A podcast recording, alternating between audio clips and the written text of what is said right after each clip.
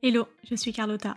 Bienvenue dans Product Marketing Stories, le podcast qui décrypte les méthodologies, partage des conseils et apprentissages concrets pour rendre compréhensible et accessible le product marketing. C'est super intéressant ce que tu dis sur euh, la stratégie de communication et le fait de donner un maximum, parce que c'est vrai que souvent on a quand même tendance à toujours vouloir euh, vendre son produit, à dire euh, bah, mon produit c'est le meilleur pour telle et telle raison, et finalement va oublier d'apporter de la valeur. D'où ma réflexion et dis-moi ce que tu en penses, de toujours se poser la question de quelle est la place du discours produit en tant que tel dans la communication. Et aujourd'hui, de ce que je comprends, finalement c'est pas le produit qui est le centre de la com chez vous. Est-ce que tu peux nous en dire plus sur comment est-ce que vous avez défini cette stratégie, comment est-ce que vous mettez le curseur en fait entre la partie branding et le produit.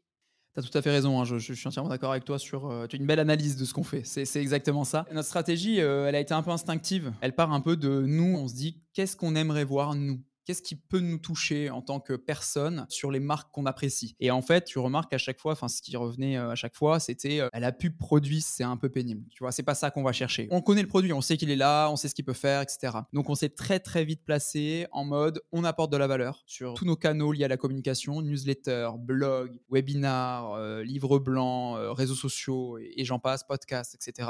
Et notre produit, on n'en parle que quand il y a une nouvelle fonctionnalité. Tu vois, c'est un peu le truc. Alors aujourd'hui, en termes de piliers de contenu, il va y avoir ce côté Swello. Quand je dis Swello, c'est autant les fonctionnalités que la vie d'équipe. Ça aussi, c'est très important. On aime partager notre vie d'équipe, montrer qui est derrière, l'évolution de la boîte. Tu vois, il y a des gens, ils sont là depuis 2010. Et en fait, ça me fait trop plaisir, ouais, qui nous suivent et qui disent, bah, j'ai connu Clock Tweets à l'époque, le site marron, parce que à l'époque, le site était marron, est pas très joli, vous pouvez retrouver ça sur Google. Et c'est trop chouette parce que c'est ça où je me dis, bah, il y a une vraie communauté. On la monte, cette vraie communauté. Donc ça, c'est le premier pilier de contenu. Ça va être vraiment euh, Swello, tout simplement. Tu vas avoir un deuxième pilier qui est, du coup, le plus gros, le, le majeur. C'est euh, l'apport de valeur lié à la communication. Donc, tu vois, on publie trois articles de blog par semaine. Donc, ça veut dire que sur nos réseaux, on va le partager. On fait des posts pour LinkedIn, pour Insta, pour Facebook, pour Twitter qui sont très spécifiques de l'apport de valeur. Ça peut être des tutos, ça peut être des conseils, des rappels par rapport à la santé mentale, parce que c'est un sujet très important pour nous en ce moment. Donc, tu vois, ça, ça va être vraiment euh, le, cœur de notre stratégie. Et puis après, tu vas avoir d'autres contenus un peu plus, euh, je dirais, plus euh, divertissants. Tu vois, c'est du divertissement. Par exemple, les mercredis, où un mercredi par mois, on met un mème lié au community management. Par exemple, des jeux, tu vois, on avait déjà fait un jour une sorte de mot croisé du CM. Je sais pas, un TikTok qu'on va reposter sur nos réseaux parce que bah, il a bien fonctionné. Donc, du coup, l'idée, c'est de partager un peu de moments de vie ou euh, tu vois un truc un peu rigolo. Tu vois, on a ces trois piliers avec euh, tout en haut euh, l'apport de valeur, du divertissement et Swello. Donc voilà comment on fonctionne. Et pour l'instant, même si ça a pris du temps, bah, ça fonctionne bien. Et en tout cas, ça nous ressemble. Tu vois, c'est surtout ça. Ça ressemble à nos valeurs, ça nous ressemble. Oui, j'imagine du coup, en fait, c'est ce qui vous permet aussi d'avoir des leads beaucoup plus qualifiés tout de suite, parce que les personnes que vous adressez, bah, elles vous connaissent, elles savent qui vous êtes, ce que vous apportez, et donc il y a presque plus de doute en fait quand les gens viennent à vous. Exactement. Alors pour moi, euh, comme je le disais tout à l'heure, il reste le point important de tester le produit. Tu vois, on est vraiment dans cette optique de tester le produit. C'est vraiment la chose numéro une qu'il faut faire quand vous arrivez sur Swello. Parce qu'à l'époque, euh, les gens testaient même pas, s'engager, c'était cool et tout. Et en fait, au bout d'un mois, ah ben ça répond pas à mon besoin. Bah, ça lui a fait perdre du temps et ça nous fait perdre du temps. Donc tu vois, là, on est vraiment en mode euh, notre image vous plaît, on vous apporte de la valeur, l'outil vous semble idéal. Ok, testez-le et puis après on voit. Si on parle un petit peu plus de la com que vous faites, au-delà du produit, sur les bénéfices en tout cas, et la promesse que vous apportez, comment est-ce que vous arrivez à le travailler tout au long du funnel d'acquisition? Par rapport à ce que tu disais sur les différents piliers de vos stratégies de com, est-ce que quand vous parlez du produit sur les nouvelles fonctionnalités, ça va être dès la phase d'awareness par exemple, ou ça va vraiment être uniquement sur votre landing page par exemple produit et vous en parlez que là et pas forcément sur d'autres channels d'acquisition? Est-ce que vous avez un peu une stratégie de dire bon à quel moment on parle du produit, à quel moment on n'en parle pas du tout?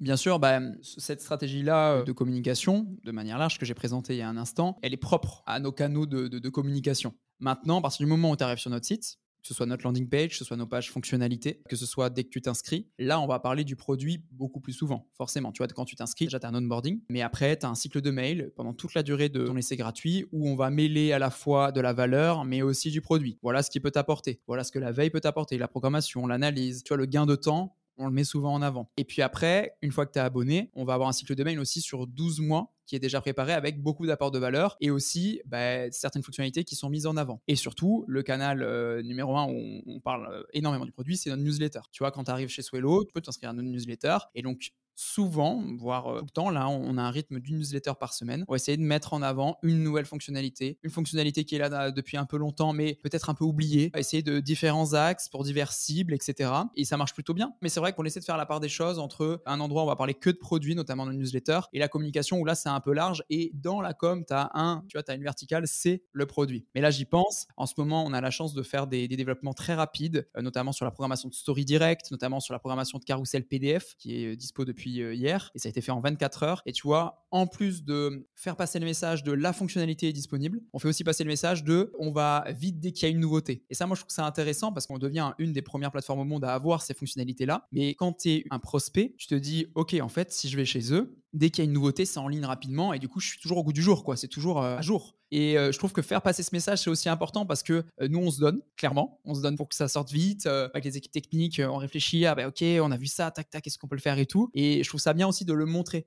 Et pas juste de dire, voilà, on a notre fonctionnalité, mais plutôt de, faire passer le message de, mais on est aussi une des premières plateformes au monde à vous le proposer. Donc c'est chouette, merci de nous faire confiance, tu vois. Et donc ça, c'est sur les réseaux sociaux. Et donc en fonction du canal, tu vois, on va adapter le discours. Pour conclure, plus tu vas arriver sur le site et plus, bien sûr, ça va parler du produit.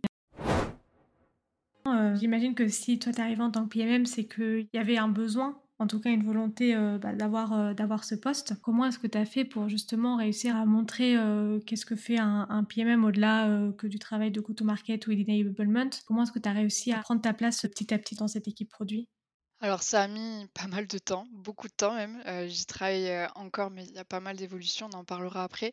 Pour commencer, en fait, j'ai mis en place toute la documentation, des formations et newsletters récurrentes donc, autour du produit pour tout Eldo, donc avec tous les autres collaborateurs, ça m'a permis de prendre ma place et surtout mettre en avant le produit, ce qu'il n'était pas du tout avant. Mais c'était toujours de la phase post-launch pour être plus proche des clients et des équipes. Donc j'ai demandé à être invité au rendez-vous pour faire des shadows. J'ai commencé à accompagner les sales pour faire des rendez-vous de démo produits. Tout ça, ça m'a permis de me rapprocher des équipes et partager mon rôle et son impact. Et niveau équipe produit, bah, j'ai rejoint tous les rituels pour être informé plutôt des développements. Et petit à petit, j'ai bossé avec la product designer pour tous les wordings maquettes. Donc là, c'était déjà une première victoire. Je crois que tu connais ce genre de petite victoire aussi. Puis j'ai commencé à faire des propositions euh, d'opportunités avec mes analyses du marché. J'ai demandé de récupérer la gestion des insights. Puis j'ai pris de plus en plus de place pour vraiment bosser avec le PM pour faire la roadmap. Mais euh, tout ça, bah, c'est du travail euh, que je vois le résultat maintenant parce que bah, ça a pris deux ans et demi. Est-ce que quand tu parles de documentation, de formation, de newsletter, tu peux nous en dire plus sur ce que c'est concrètement, les informations que tu mets dedans?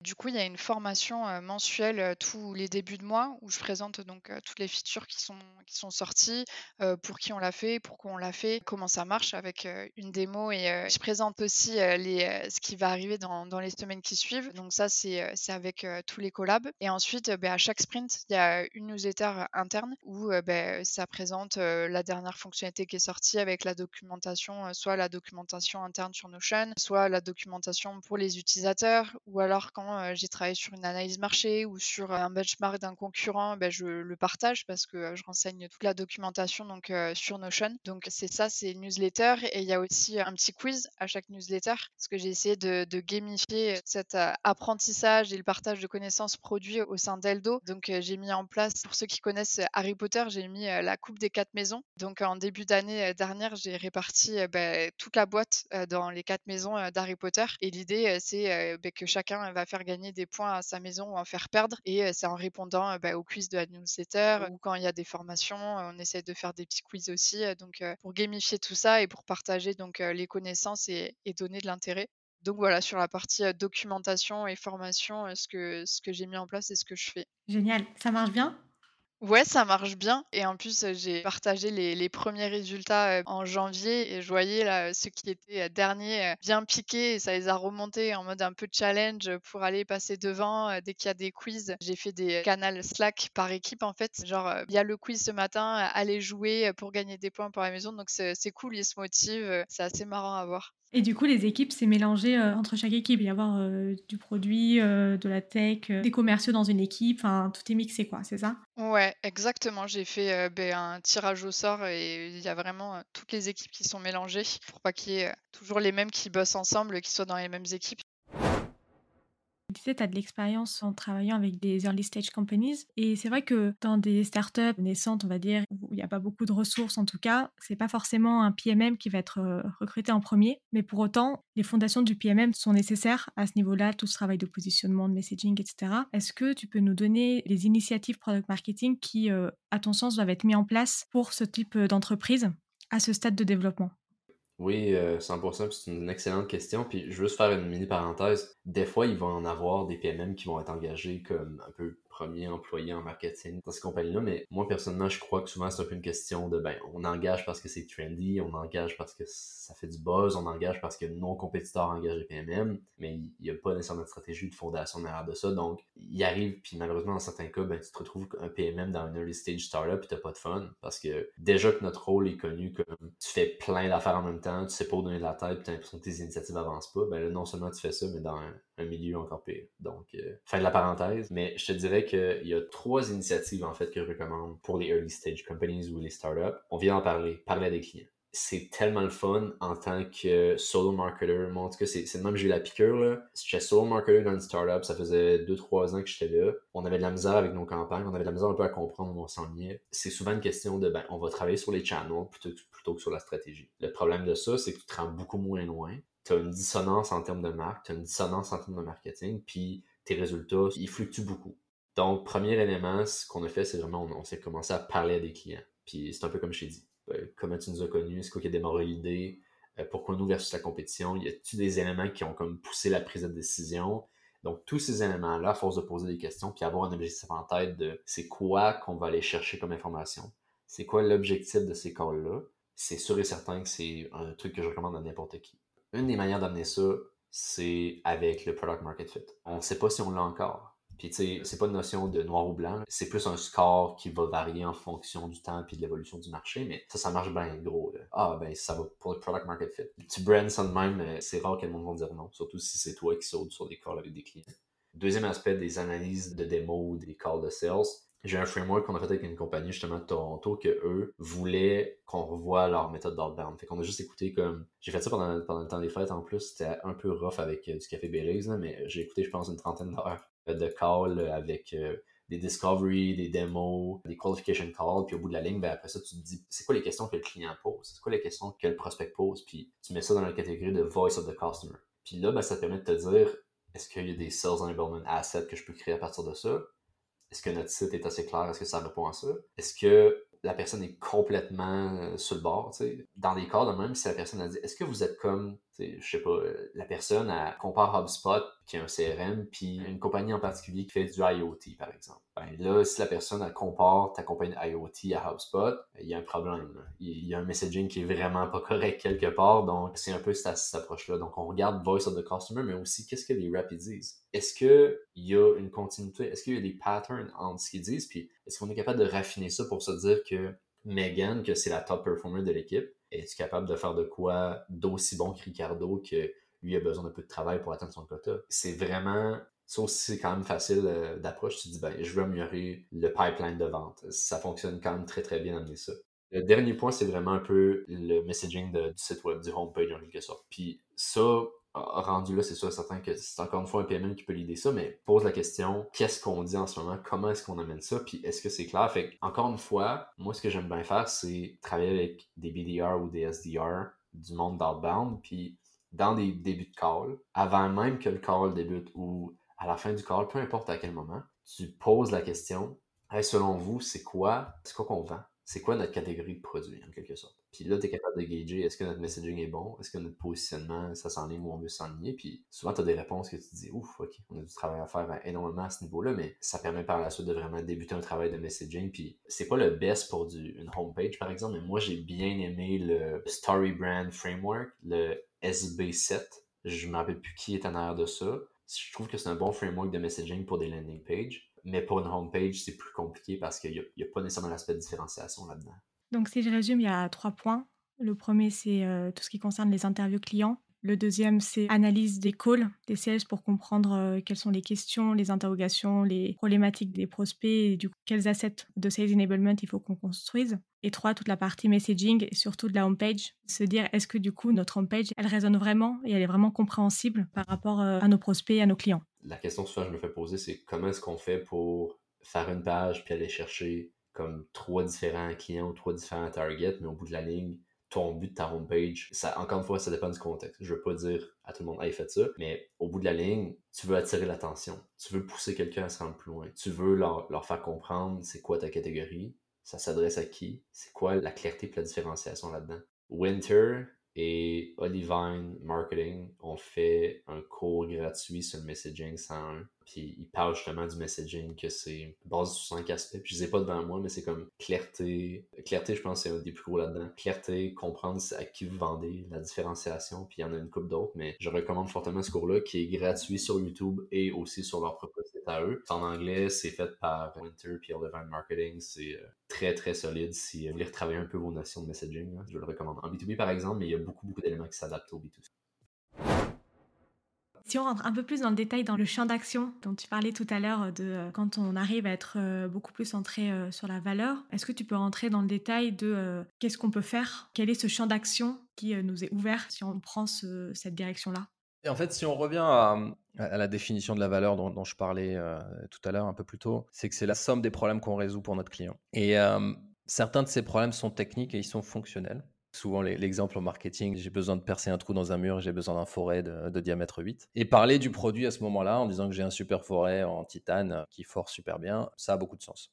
Mais il peut aussi y avoir des problèmes euh, chez notre client d'ordre économique j'ai besoin de sauver, d'épargner de l'argent, j'ai besoin d'augmenter mes revenus. Il peut y avoir des problèmes qui sont organisationnels. Mes équipes sont pas forcément productives, j'ai un problème de productivité, j'ai un problème de collaboration dans mes équipes, etc. Donc plutôt des problèmes euh, organisationnels. Il peut aussi y avoir aussi des, problèmes et des objectifs qui sont d'ordre émotionnel et personnel. Et en fait, c'est un peu comme une, pyramide de Maslow. Hein. Il y a les besoins primaires et basiques qui sont typiquement les besoins fonctionnels. Après, on rajoute les besoins économiques. Hein. Chez beaucoup d'entreprises, en tout cas moi qui suis dans le B2B, ça, revient toujours plus ou moins moins à soit tu m'aides à augmenter mes revenus, soit tu m'aides à réduire mes coûts. Mais il faut aussi se dire qu'on parle à des personnes et que ces personnes, elles ont aussi des ambitions de carrière, elles ont aussi des problèmes euh, émotionnels, etc. etc. Et donc, euh, ces problèmes qui sont non fonctionnels, qui ne sont pas liés forcément à des fonctionnalités de nos produits, c'est aussi notre rôle dans cette approche de parler euh, et d'articuler comment on va les résoudre. Et donc à partir de là, ça suscite forcément d'étendre le champ d'une équipe product marketing. Par exemple, euh, à commencer à parler aussi des services associés. Donc dans beaucoup d'entreprises, par exemple dans le software, évidemment, on vend un software, mais on a aussi un service qui fait le support client, un service qui va faire l'implémentation au début. Et quand on implémente cette solution chez le client, quand on forme ses équipes, ben, quelque part, on apporte une solution aussi à leurs problèmes. Et donc, à partir de là, ben, je vais dire, moi, mon équipe product marketing, je vais aussi passer du temps à faire le marketing de ces services associés. Euh, le prix et le packaging sont aussi des manières dont on résout certains problèmes d'ordre économique, par exemple. Donc là, on va pouvoir commencer à dire, ben oui, en logique et en cohérence avec cette approche centrée sur la valeur concrète, eh ben, ça a aussi du sens pour mon équipe de commencer à s'impliquer dans les décisions de, prix et, euh, et packaging et de mise sur le marché, etc. etc. Donc on peut étendre son champ à, beaucoup de choses. On va commencer à dire bah tiens je veux mieux articuler l'impact économique de ma solution et à partir de là ben je vais je vais commencer à étendre mon champ aux études clients. Souvent dans les entreprises il y a aussi un petit peu un débat avec les équipes marketing qui est responsable des case studies et des études clients. On peut aussi étendre son champ à l'expérience utilisateur, à la, manière dont on fait l'onboarding dans l'app ou l'expérience développeur par exemple. En fait cette approche qui est de dire bah, finalement je suis pas là juste pour parler du produit, je suis là pour résoudre les problèmes du client et répondre à leurs attentes. Ben, ça permet de, donner une plateforme aux équipes product marketing, de s'impliquer dans beaucoup plus de projets. Parce que tout ce qui contribue à construire une perception de valeur est potentiellement dans notre champ d'accès département, je dirais. Avec toute ton expérience, est-ce que tu as un conseil à donner aux product marketeurs français pour euh, être excellents dans leur travail au quotidien euh, D'abord, je suis super content de voir qu'il y a une communauté de product marketeurs français, euh, parce que ce n'était pas le cas il y a 10 ans quand j'ai commencé.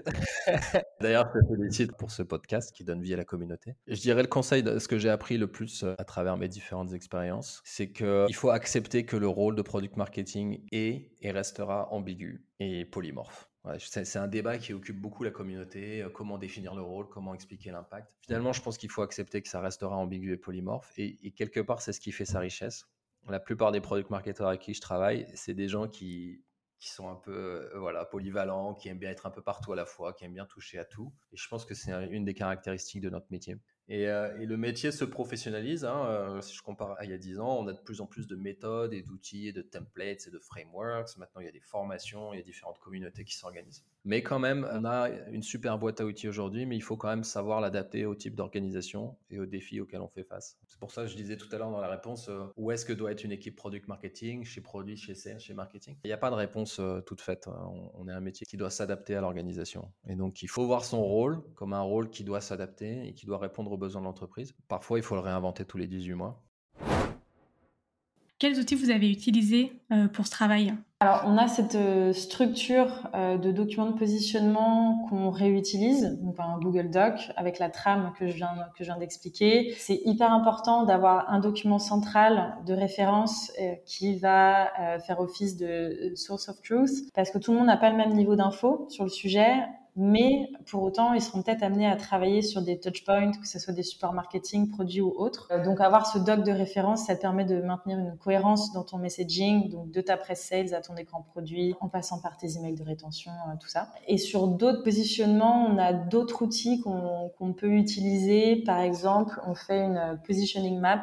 Donc, ça va être une, cartographie qui te permet d'expliquer simplement à des stakeholders euh, où tu te situes, où ton produit ou ton entreprise se situe par rapport aux concurrents euh, donc en gros, tu traces deux axes avec deux caractéristiques d'une offre. Pour Malte, euh, ça peut être par exemple un axe euh, expertise en gestion de flotte de freelance, haute ou basse, et un autre axe expertise en sourcing de talent, donc haute ou basse. Et donc pour chacune de ces caractéristiques, tu vas placer ta concurrence dans cette map et ton entreprise. Et donc à partir de là, tu vas réfléchir dans quel cadran en fait tu vas vouloir évoluer. Et donc ça va aider aussi dans la définition de ta stratégie de positionnement. Euh, on a aussi un autre petit outil qui fonctionne assez bien, c'est euh, le diagramme en, radar. Tu vas euh, prendre des types de fonctionnalités pour chacune de tes branches avec une échelle gradée, je sais pas, de 1 à 5, de 1 à 10. Et pour chaque concurrent, tu vas noter chaque fonctionnalité, donc chaque branche et après, tu vas relier toutes les branches. Et bien sûr, tu te rajoutes aussi sur ce radar.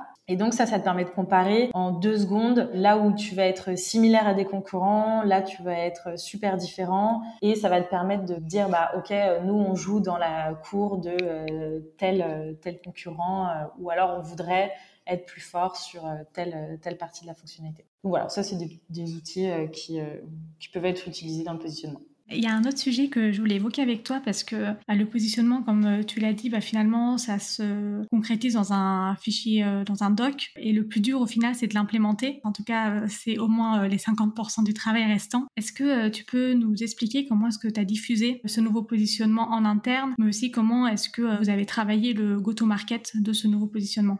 C'est un très bon point. Tu peux avoir le, plus beau positionnement du monde euh, sur un document. Si personne ne le lit, il faudra louper l'exercice. Donc nous, ce qu'on a fait, c'est qu'on a créé des guidelines simplifiés et partageables euh, à différentes équipes. On en a fait un, la brand, on a fait un sur le tone of voice, donc à destination des équipes euh, product design, communication, contenu. On a fait une synthèse en deux ou trois slides des propositions de valeur et de la tagline de Mal Stratégie, donc surtout à destination du produit, parce qu'ils allaient construire les écrans.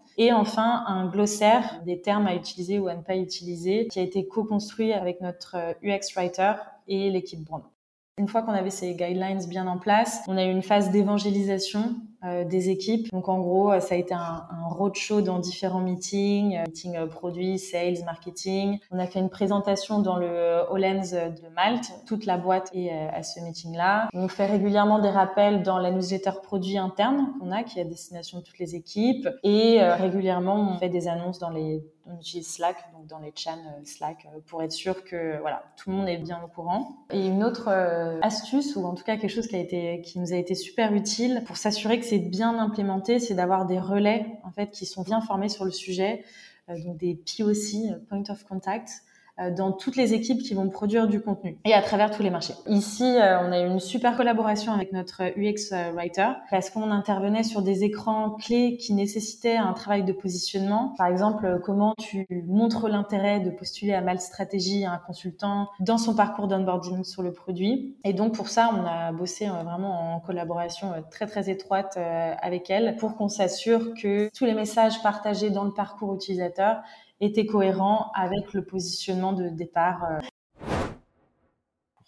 qu'est-ce que tu valorises du coup chez un product marketing euh, manager? Est-ce que tu as des attentes en particulier? Quel est selon toi un bon profil euh, product marketing manager? Alors, c'est une super question. Et quand j'y réfléchis, je pense que les bonnes qualités d'un bon PMM ou d'une bonne PMM se retrouvent chez une ou un bon PM. Je dirais que le premier, euh, c'est un, un, sujet que j'ai beaucoup évoqué aussi dans le podcast avec Timothée, que j'évoque assez facilement dans, plein de discussions, c'est l'intelligence émotionnelle.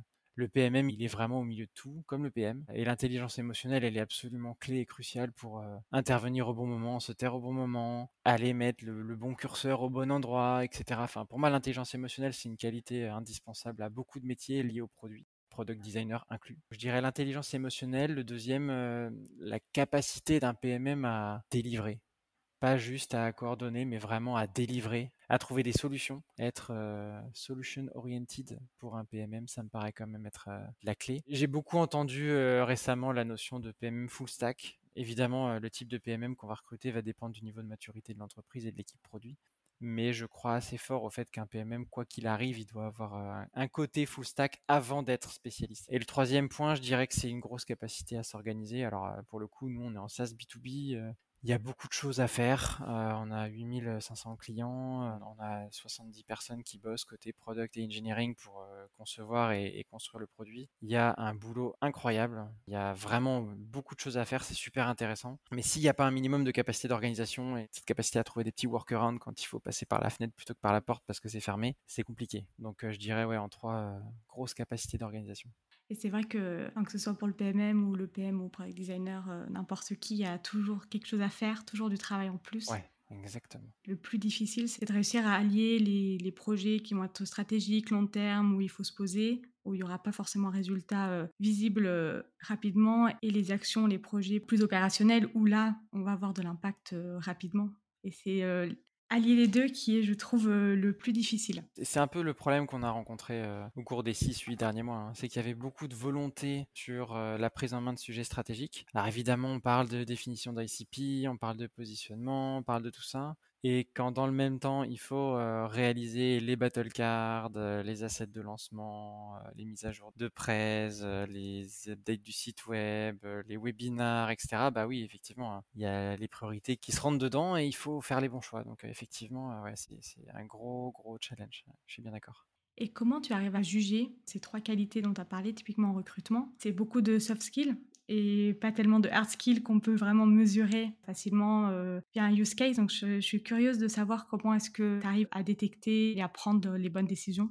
Oui, il y a beaucoup de soft skills. Pour autant, euh, justement, quand on parle d'un PM full stack, valider le fait qu'il euh, sache s'en sortir ou elle sache s'en sortir sur euh, un template Figma ou ce genre de choses, ça, ça peut se valider assez rapidement en entretien. C'est de la technique pure, ça, on, peut y aller. Il y a pas mal de questions aussi à poser sur la réalisation des projets. À quel niveau d'implication la personne, elle était dans la réalisation du projet? Est-ce que c'était un niveau de coordination ou est-ce que c'était un niveau de, de création et d'action, on va dire? Après, oui, c'est vrai qu'il y a une grosse partie soft skills L'intelligence émotionnelle, euh, c'est un truc qui se mesure pas, en tout cas à moins d'aller dans des établissements spécialisés. Et encore, je suis pas certain, mais euh, ça se mesure pas. Donc ça, c'est une question de plutôt une question de fit, on va dire. Est-ce que tu as envie de bosser avec cette personne? Voilà. Et si émotionnellement tu te sens connecté à cette personne, tu peux te dire que ça, peut le faire. Mais ça suffit pas. Hein. je veux dire, ça c'est pile ou face. Tu lances la pièce et tu regardes ce qui arrive euh, six mois plus tard. Le principal, c'est d'aller valider le côté full stack pour moi.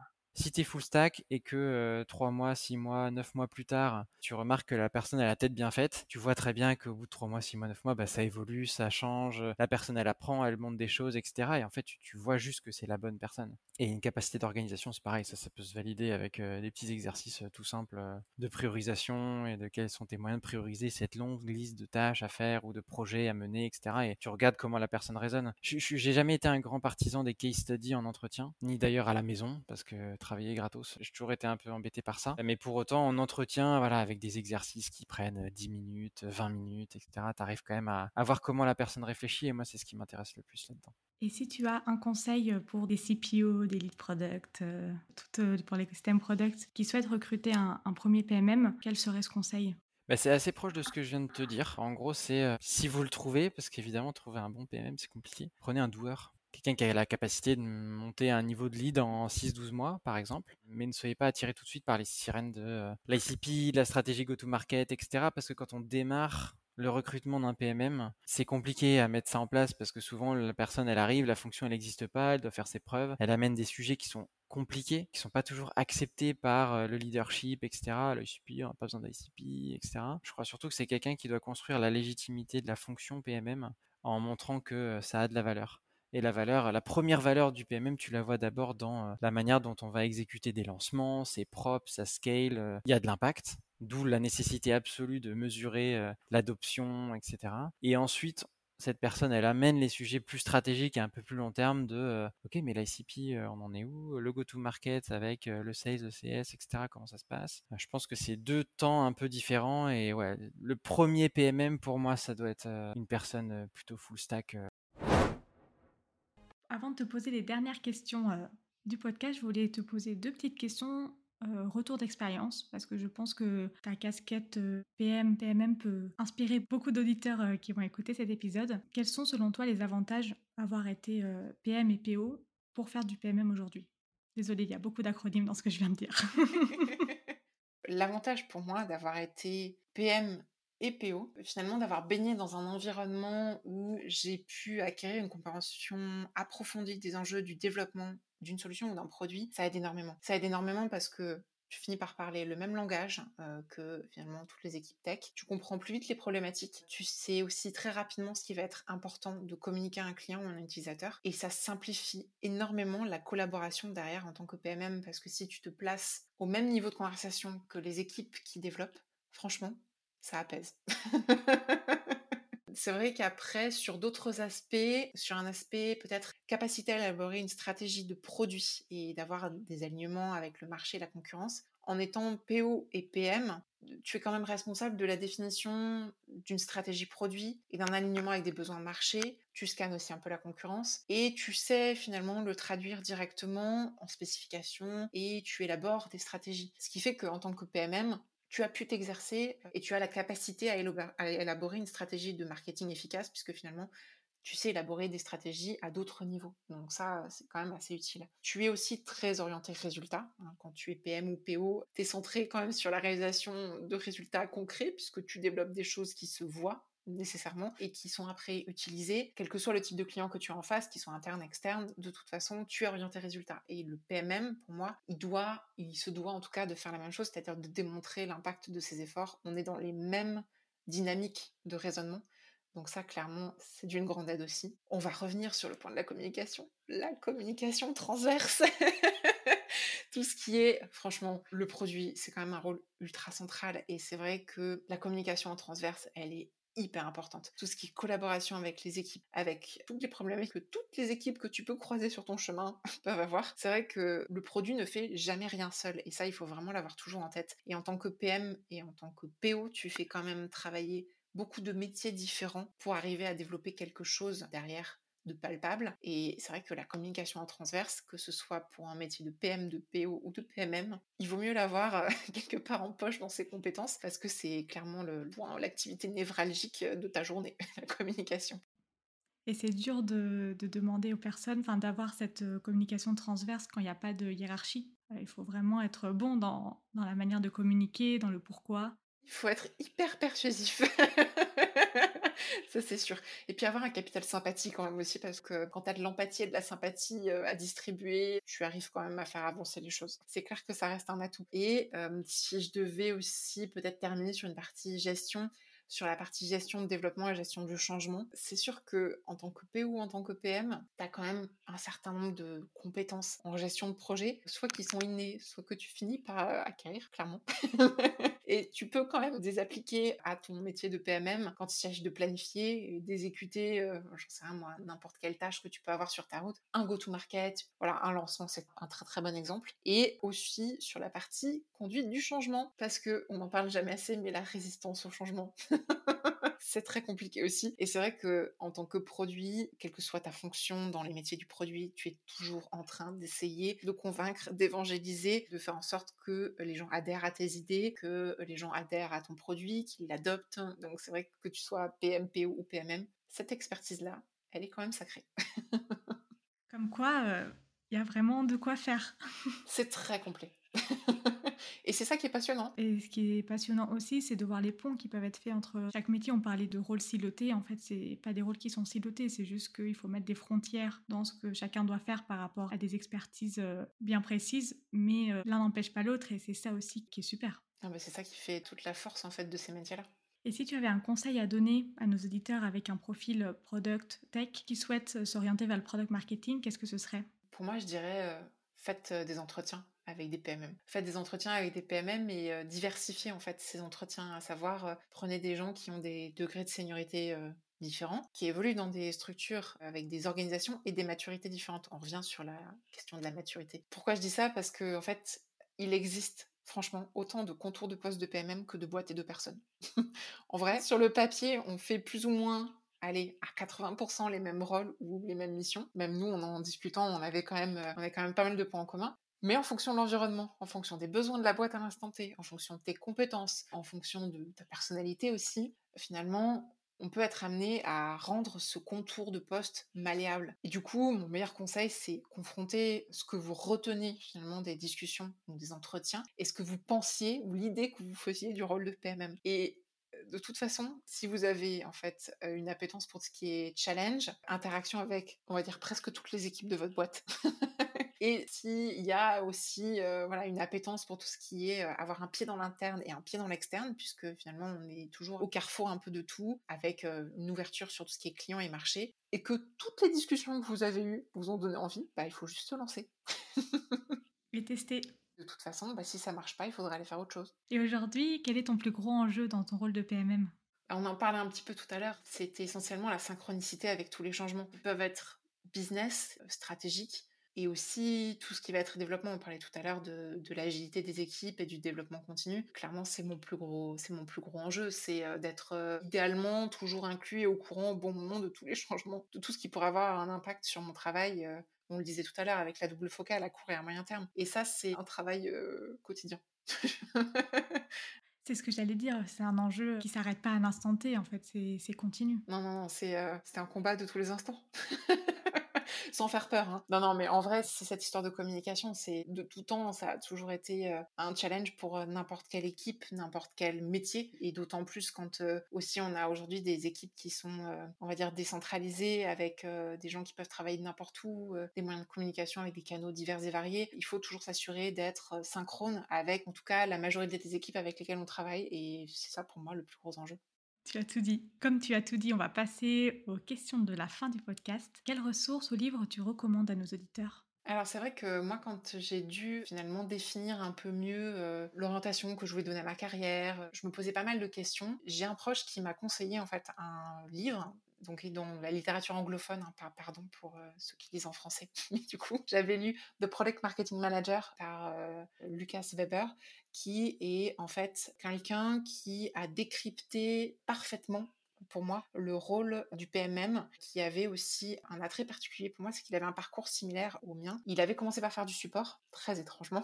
Euh, ensuite, il a fait du product management euh, d'un point de vue software et il a fini par être euh, ce qu'il appelle software PMM. Et je suis allée voir son profil LinkedIn récemment, du coup, parce qu'il a évolué entre temps. il avait écrit ce livre, je crois, en 2017, quelque chose comme ça. Et il est maintenant head of product. Donc, tu vois, tous les chemins mènent quelque part de support à head of product finalement. il n'y a qu'un pas.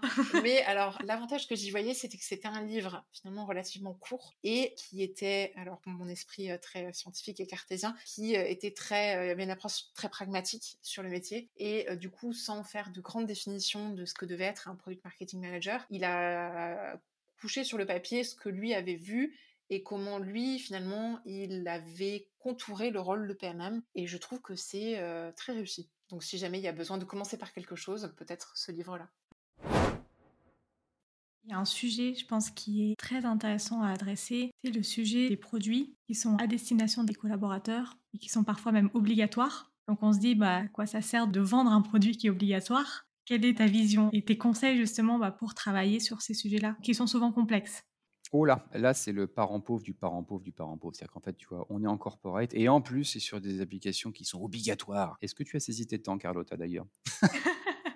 En fait, pareil, quand tu es en corpo, la culture traditionnelle des outils collaborateurs, que ce soit volontaire aujourd'hui ou pas, c'est inconscient, mais c'est ancré, c'est que ces outils-là sont faits avant tout pour les dirigeants, qui veulent améliorer le suivi des coûts, des machins, piloter, etc., etc., Ça a été pensé par ces gens-là pour ces gens-là. Et pour que eux, leur KPI soit bon, il faut qu'il y ait des gens qui saisissent des trucs. Le côté user-centric, j'aime autant dire que c'était pas l'ADN de base. Et j'aime autant dire aussi que j'ai bossé pendant deux ans exclusivement chez les directions financières. J'ai mes petites Suzanne Boyle à moi. Tu, vois, que tu te dis, waouh, ils sont moches, faire du product là-bas, c'est vilain. En fait, si tu bosses vraiment avec eux, tu fais ça. En fait, ce sont gens qui sont très passionnés, qui peuvent être très très forts aussi, qui peuvent être super. Et en fait, si on les transforme en Suzanne Boyle, c'est-à-dire que tu as l'impression qu'ils sont moches et quand ils arrivent, c'est génial, bah, tu as tout gagné. Quoi. On a des endroits en fait où c'est compliqué. Après, est-ce qu'on peut faire comme avant et toujours prétendre qu'aujourd'hui, une boîte, elle est pyramidale et de toute façon, si le directeur l'a décidé, les collaborateurs vont se le cogner, et s'ils ne sont pas d'accord, c'est la porte. Je pense que c'était peut-être valide dans certains modèles d'organisation euh, très très euh, dictatoriaux où le collaborateur était plutôt un employé au service de l'entreprise et de son dirigeant. On a un tout petit peu changé de modèle. Et je vois de plus en plus de co-construction, etc. Mais ça, c'est pas pour faire chic. Ces trucs-là, c'est parce que les gens sentent qu'il y a une espèce d'équilibre quelque part où il faut qu'il y ait un gain, ok, pour l'entreprise, pour ses applications dédiées aux collaborateurs, mais il faut qu'il y ait un gain pour aussi l'utilisateur. C'est pas un gain 100% utilisateur non plus. On peut être 100% user-centric, mais il faut que tu aies de la value en fait pour l'entreprise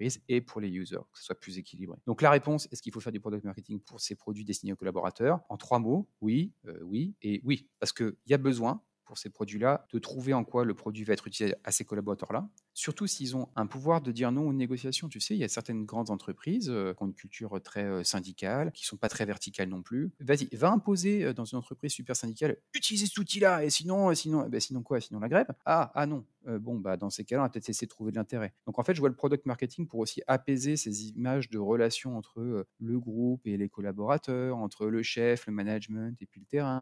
Franchement, c'est trop bien. Donc, trouver en quoi ça va être utile, créer de l'engouement, ouais, c'est possible de créer de l'engouement si c'est intéressant, en fait, a quelque chose d'intéressant pour eux. Tout ne sera pas que pour eux, mais il y aura quand même des choses pour eux. Ça peut être aussi de faciliter leur onboarding dans le produit. Ceux qui nous écoutent sont en train de pleurer en pensant à la manière dont ils ont reçu leur nouvelle application de gestion de je ne sais quoi. Et paf, tiens, voilà, avec ton mode opératoire de 500 pages, ça t'apprendra. Peut-être qu'on peut faire des choses un peu mieux que ça aujourd'hui, quoi. Surtout, en fait, tu dans notre quotidien, on est habitué à avoir un onboarding un peu coolos, on nous apprend les trucs, timeline step by step. On peut faire des choses comme ça aussi hein, d'entreprise, hein, c'est pas interdit. Et puis surtout de récupérer l'adoption. Parce que ça aussi, avant, on disait je préfère me boucher les oreilles parce que tu comprends, la dernière fois qu'on a fait une enquête utilisateur, oh, ils nous ont remonté que c'était tout pourri et du coup, le chef, il était énervé. Donc maintenant, on le fait plus, on n'écoute plus parce que tu comprends, c'est je fais what, what, what, qu'est-ce qui se passe? Donc il faut prendre ces sauts parfois de vomi. Ça veut dire que globalement, on n'a pas été forcément très bon et qu'on peut s'améliorer. Moi, je le prends. Il faut le prendre. Pour les entreprises qui veulent avoir un peu plus d'expérience collaborateur, expérience employée, enfin voilà. Le défi est beaucoup plus grand parce qu'on part de très très loin et de la culture très très verticale et de façon théotilisée, à des trucs un peu anachroniques genre conduite du changement. Bisous à tous ceux qui ont euh, de la conduite du changement. Conduite du changement, ça date de ça, c'est-à-dire que tu comprends bien le truc, c'est-à-dire que c'est bien descendant, tu vois. On va conduire le changement pour des gens qui sont un peu bêtes, tu vois. Donc, euh, on va conduire le changement pour eux, quoi, tu vois. Oh, ça, c'est la catastrophe nucléaire, je trouve que ça, ça date de cette époque-là. Euh, j'arrête ces mots-là aussi, je supporte pas ça. Même s'il y a des gens qui en font très bien, hein, mais rien que le terme, il est catastrophique.